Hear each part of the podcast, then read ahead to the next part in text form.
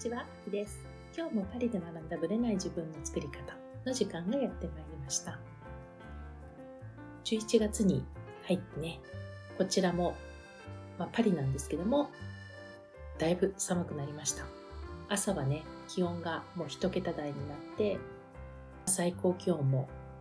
高いとね、15、6度あるんですけど、低いと12度ぐらいまでしか上がらないみたいなね、とうとう冬が来てしまったという感じなんですけども、まあ、先週に引き続きね、ちょっとプーケットに行った話をしたいと思います。まあ、今回の目的はビジネスのキャンプに参加するっていうことで、まあ、私自身今までオンラインでしかね動いてなかったところをリアルで参加できるっていうリアルの良さをね確かめに行ったっていうところがありますあとはねオンライン上で顔を知ってた方と直接お話をすることで、やっぱりね、オンラインで見てるのと全然違ってね、いろんな角度からその人を知ることができるっていう意味では、やっぱりリアルって違うなっていう感じはしました。で、まあビジネス的なものはね、新しいことを吸収したり、まあいろんな方のプレゼンを聞いたりしてね、まあいろいろな方のそのプレゼンのうまさをね、実感したりね、まあ、非常に勉強になりました。で、その中で私自身がやったこと、まあ、全然 ビジネスと関係ない話をしたいと思うんですけど、今回ね、やっぱりぜひやりたかったのはエステとマッサージだったわけですよ。で、たまたまですね、着いた日にもう予約をしていたんですね。というのも、たまたまその今回のキャンプで抽選に当たったおかげで、その抽選で、まあ60分のね、エステを体験できると。マッサージですね。まあ選べるんですけど、60分の中でも。で、私は、もともとね、エステは顔ではなくて体派なんですね。なぜかというとね、まあそのエステのサロンにもよると思うんですけども、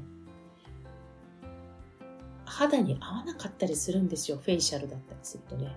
で、終わった後ちょっとピリピリ感があったりとか、まあ、合う合わないがあると思うので、やっぱり私には合わないっていう、そのリスクをね、犯したくないので、基本体のエステの方をしてもらうことが多いんですけど、まあ、今回もやはり飛行機にね、長時間15、6時間まあ、合計いて、まあ、ずっと座りっぱなしだったり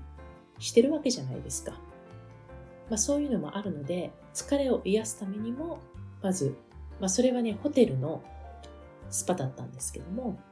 まあ、非常にラグジュアリーなね、場所で、オイルマッサージをしていただきました。でね、強さも選べたんですよ。マッサージの強さをね。で、私はちょっとどのぐらいが基準かわからなくて、普通と強めで両方に丸をしたんですけどね。まあ、強くもなく弱くもなくいい感じで終わりました。まあそのおかげもあって、その日はね、まあ時差ボケもありながらもちゃんと寝れたんですよね。ただね、次の予定が、まあ、全てね、遅れていたんですよ。もうプーケットも1時間で着くところが1時間半以上かかるとかね。そういう感じで、で、おまけにチェックインがすんごい時間かかって、私の部屋がまだ準備ができてないとかね、いろいろトラブルがあったりして、まあ気づいたら、エステの時間もほとんどなく、本当だったら後ろに伸ばして延長できると言われたんですけども、次の予定があるので、もう打ち切ってしまいました。まあ、それでも50分ぐらいはやってもらったかな。で、2回目は、たまたま近くのね、結構大きな繁華街に行ったんですけども、まあ、そのビーチにいろんなね、お店がいっぱい並んでるところがあって、で、そこで自由時間みたいな感じでね、過ごした時に、たまたま、マッサージ行きたいねって言った人で、マッサージに行ったわけですね。で、まあ、でもそこのビーチで、どのマッサージがね、いいかなんてわかんないじゃないですか。でも、ここはね、やっぱり Google 先生の力を借りて、そこのビーチの名前と、あと、マッサージって書いて、そしたらね、ちゃんとね、日本の口コミランキングが出ててね、2つのサイトかなんかで、2つとも3本指に入ってたんですよ。で、そこを見たらね、私たちがいるところからも歩いて5分のとこだったので、そこに3人だったんですけどね、一緒に行くことにしました。で、まあ、いろんなもう本当にメニューがあって、私自身は全身やってもらってもいいけど、まあ、そんな時間もないし、足のむくみを取りたいなと思ったので、フットマッサージをやって、で、もう一人の方もフットマッサージ。で、お一人の方は男性だったんですけど、タイマッサージを受けに行くって言って、まあ一人でタイマッサージを受けたんですよね。で、フットマッサージはですね、もっとグイグイ来るかと思ったら、案外、なんて言うんですかね。痛気持ちいいっていう感じの、痛さはほぼほぼなく、気持ちいいっていう感じでしたね。もっとツボをグイグイくられるのかなと思ってたんですけどね。そういう感じではなく。で、後からね、そのタイマッサージを受けた人に聞いたら、いや、結構ゴリゴリやられましたよとか言って言われたので、おタイマッサージとは結構来るんだと思ってね。で、痛かったって言ったら、まあ、痛いってわけではないけど、まあ、痛気持ちいい感じで。でも、柔らかい感じでは全然なかったよっていうことを言われて、おなるほどって思ったわけですよ。まあ、その日はね、フットだけで終わって、まあ、フットとは言っても、膝下をやってくれるんですけど、でもね、今思うと足りなかったね。多分ね。その日の夜、一回軽くなったなと思ったんですけど、また戻ってるかなどうだろうみたいな感じになってたんですよ。で、次の日に、別のね、まあ、次の日が最終日だったんですよ。その日の夜に飛行機乗って戻るっていうタイミングで、まあ、夜のフライトの人たちがね、まあ、一緒にいて、で、まあ、ヨーロッパ方向は私だけだったんですけども、たまたまね、飛行機の時間がまあ1時間ぐらいしか変わらなくて、なのでまあ空港までね、どうせだったら一緒にタクシーね、一緒のタクシーで行きましょうみたいな感じだったんですけども、まあ夜まで時間あるわけですよ。で、どうしますって言って、まあ朝ごはんを食べて、まあ、ちょっと散歩しながらビーチ歩いて、で、その隣町がね、10分ぐらいなので、歩いて、またマッサージをしようと。で、まあ、時間的にはね、2時間たっぷりできるわけですよ。でもそこでね、私はもう迷わずタイマッサージを選び、1時間タイマッサージを選んで、どうせだったら、もっと肩とか背中とかね、頭をもがっつりやってもらいたいので、まあ、背中と首とヘッドマッサージのセットが1時間とタイマッサージ1時間で合計2時間。で、他の方は、タイマッサージは私だけだったんですけどね、フットをやって、まあ、足をやって、その後、背中とヘッドマッサージだったのかなやったんですね。でもね、すごかったです。正直。やっぱりね、タイのおばちゃん強いなと思いましたね。あれはね、若い子じゃダメなんですよ、きっと。あの、おばちゃんパワーのガツンとした感じがいいんですよ。で、私ほんとびっくりし、最初本当に指で来るのかと思ったら、もういきなり肘と膝なんですよ。肘と膝でグイグイ押していくんですね。で、まあそれだけじゃなくて、まあ最初うつ伏せからスタートしてるんですけど、もうがっつり腰に乗られましたからね。でもね、痛いんですよ。痛気持ちいいって感じでね。で、私結構、マッサージに関しては耐えられる人なんですよ。痛みもね。だからあんまり声も出さないからなのかもしれないけど、逆にそのせいかもうグイグイ来てましたね。もうこれでもかこれでもかみたいな感じで、でもね、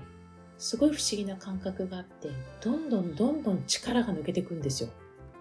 痛いのにリラックスしていって、で、気持ちよくなっていくんですよ。でも押されてるのめっちゃ痛気持ちいいんですよ。なので、そういう意味では非常に不思議な感覚でして押されて痛いのに同時に体がリラックスしていくっていうね。で、眠くなるってほどではなかったんですけども、それでも同時にかなりね、押されてるっていう感じがありました。で、1時間うつ伏せやって、仰向けやって、で、最後、背中の時もバッキバキにグイグイ引っ張られて、最後の頭はすごいやっぱ気持ちよかったですね。多分、日本にいるタイマッサージよりかなり荒いと思います。でも、非常にあれでね、ほぐれたんですよね。でよくわかんないんですけど、まあ、タイマッサージは比較的あの来ないっていうふうに言われてるんですけども、揉み返しとかね、そういうのも全然来ないんですよ。もう本当にほぐれちゃって、で、まあ、そのまま、あの、午後戻って空港に行って、まあ、飛行機夜の便で乗って帰ってきたんですけど、そのキャンプとかではね、比較的体調崩された方もすごく多かったんですけど、まあ私はね、あのマッサージ3回が効いたんじゃないかと思ってるんですよね。だからパリに戻ってきて、まあいきなり15度とか20度の気温差のところに戻ってきたんですけど、風邪もひかず、まあ喉はちょっと痛かったんですけど、風邪ひかず、時差ボケも若干ありの、まあ冬時間にね、パリは変わってしまっていたので、時差が6時間に伸びてたんですよね。日本とパリは8時間になったんですけども、なので、さらに時差が伸びた感じになって、かなり時差ボケもあるかなと思ったんですけど、まあもちろんね、めっちゃ9時になると眠くなったりとかはするんですが、寝ればいいだけなので、比較的朝早く起きるけど、過ごしやすいし、体調も壊すことなく、今のところ来ています。そういう意味でね、タイマッサージは侮れないなということに今回気づき、できればパリでも探してみようかなと思いました。でたまたまね、美容師さんと今日喋ってて、いや、うちの近所にもタイマッサージありますよって言ってたんですけど、やっぱりね、1時間で60ユーロぐらいするらしいんですね。まあ、60ユーロっていうと、9000円ぐらいですかね。まあ、ちょっと円安だからっていうのもあるんですけど。でもね、今回、がっつり2時間受けた、その、タイのおばちゃんのね、やつは、多分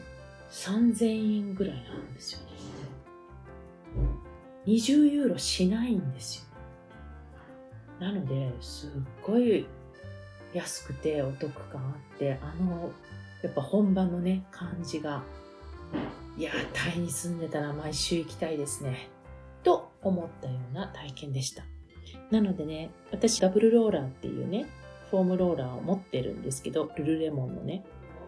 あのダブルローラーの内側って結構深いとこまでマッサージできるんですけど、いやもうとんでもなかったですね。もうやっぱり器具では入っていけないようなところまで、まあ肘とね、膝が来るんですから、相当なパワーでね、やっぱりグイグイ来れたっていうのは、やっぱりね、人の力ってすごいなと思いました。そういう意味ではね、自分一人でやるよりは他人の力を借りた方がいいんではないかなと思った経験でした。まあ、今回のね、ビジネスのキャンプの中でのちょっとしたね、ほっとした場面だったんですけども、簡単にレポをさせていただきました。それでは本編スタートです。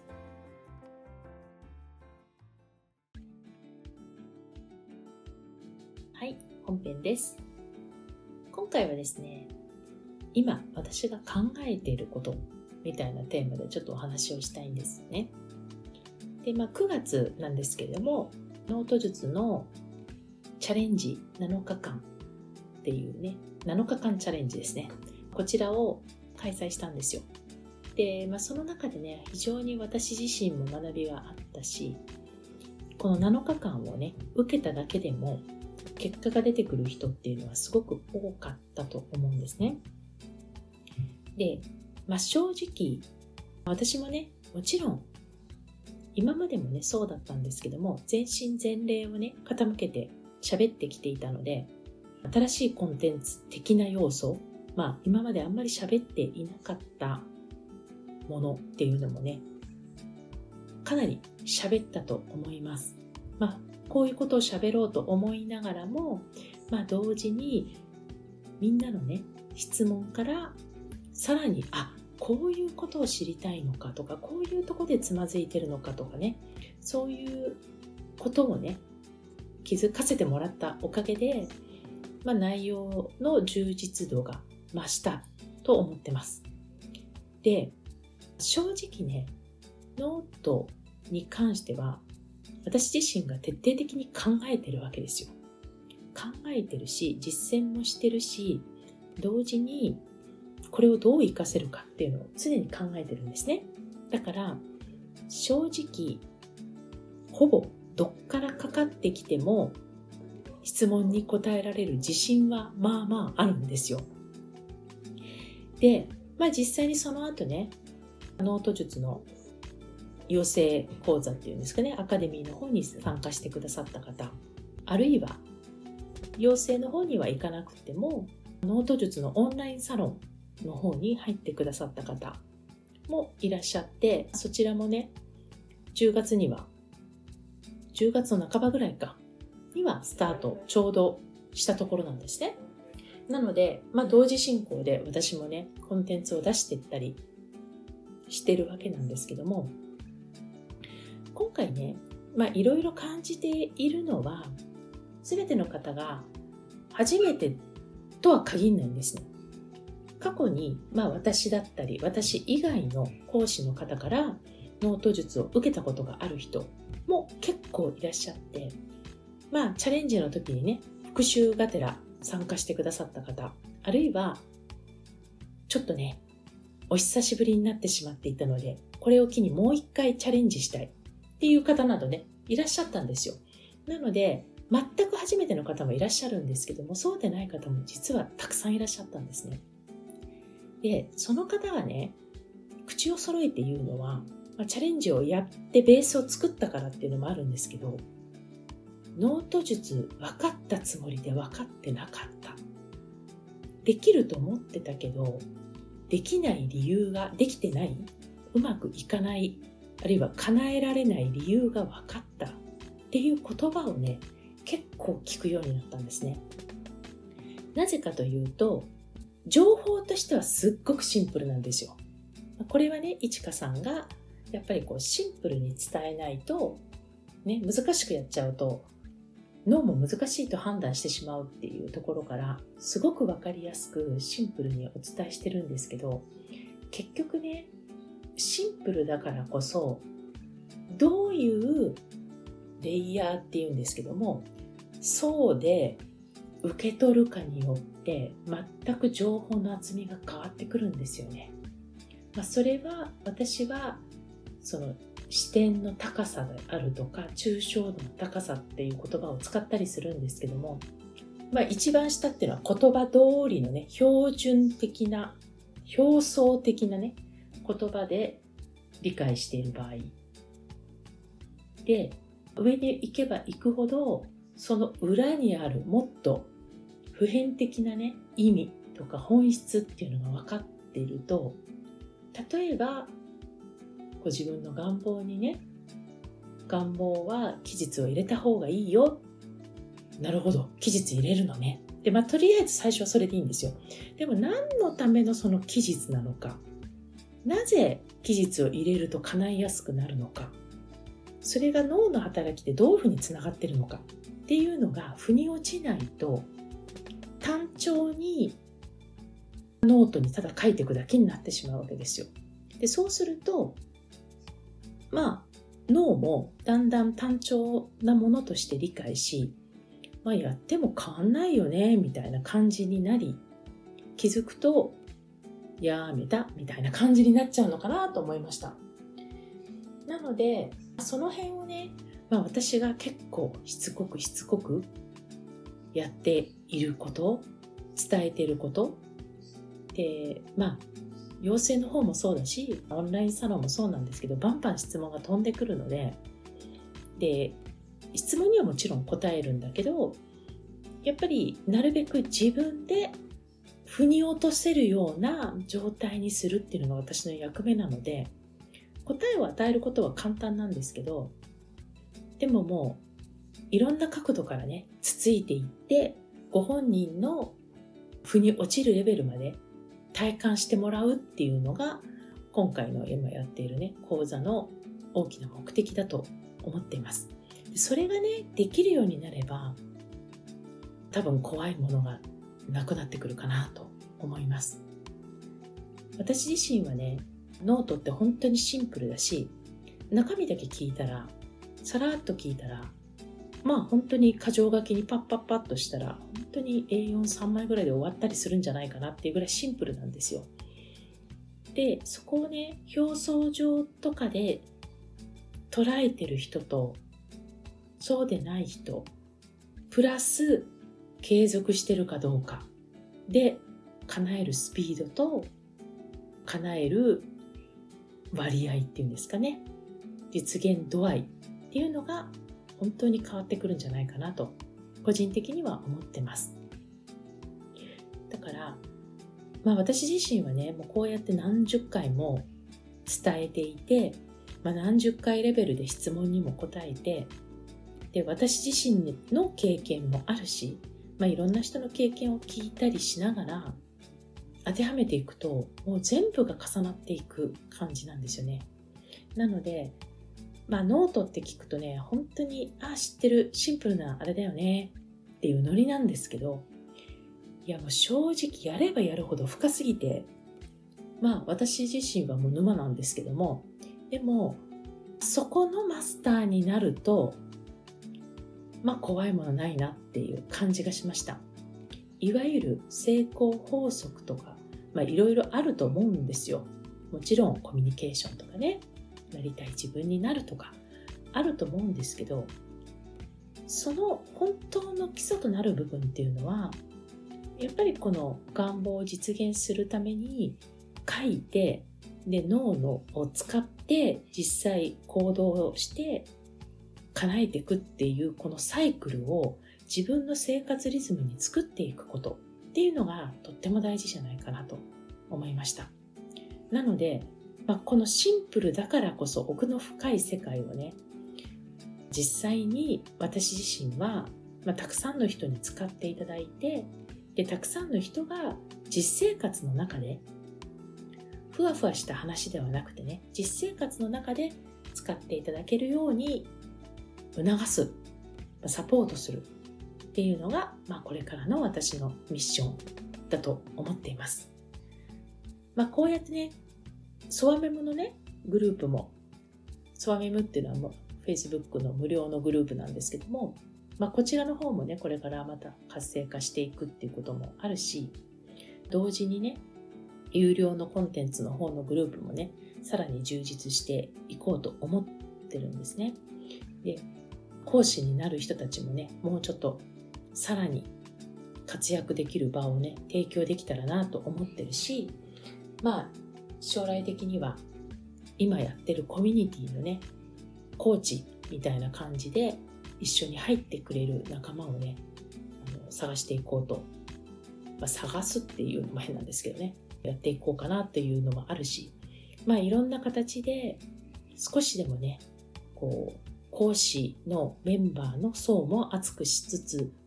実際にノートを使って叶えていく人も増やしていく、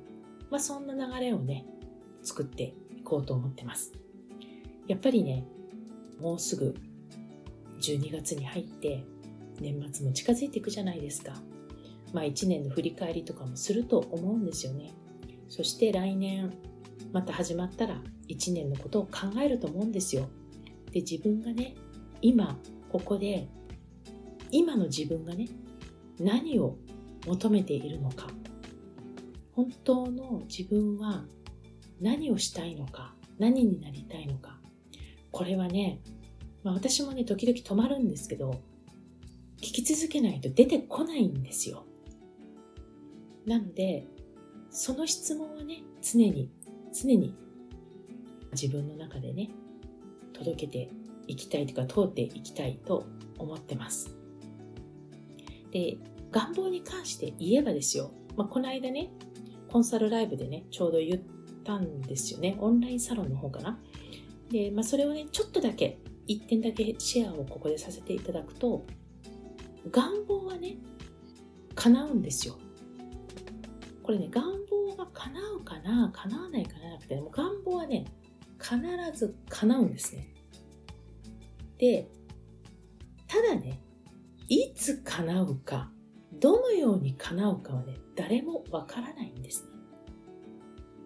ここはわかんないんですよ。ただ前提として願望は叶うって前提を持ってていいんですね。で、まあ正直叶えてる人は叶うまでやるので、まあ叶わないっていう前提がないんですよ。だから叶うんだったらやるとかね、そういう発想自体がもうないんですね。だから願望は叶うと思っててください。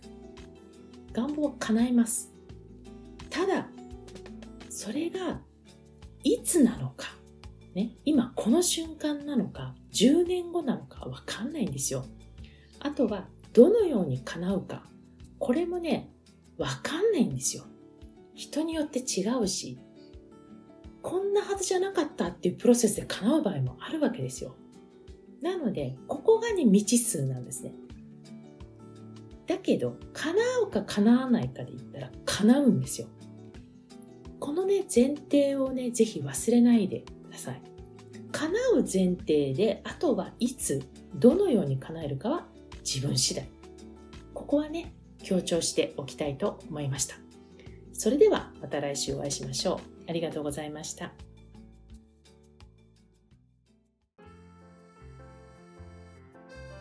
この番組は毎週日本時間の木曜日の夜に配信されています。配信場所は iTunes のポッドキャスト、Google ポッドキャスト、Amazon Music、Spotify などから聞くことができます。YouTube も時間差はありますがアップされています。iTunes のポッドキャストは登録ボタンを押していただくと自動的に新しい回が配信されます。また、週2回 Facebook とインスタでライブを行っています。ポッドキャストとはまた違う視点でマインドについて、願望を叶えることについてお伝えしていますので、ぜひよかったらこちらも参加してください。アーカイブは期間限定で見れますので、詳しくはパリプロジェクトのホームページをご覧ください。パリプロジェクトで検索していただければすぐに見つかります。また次回お会いしましょう。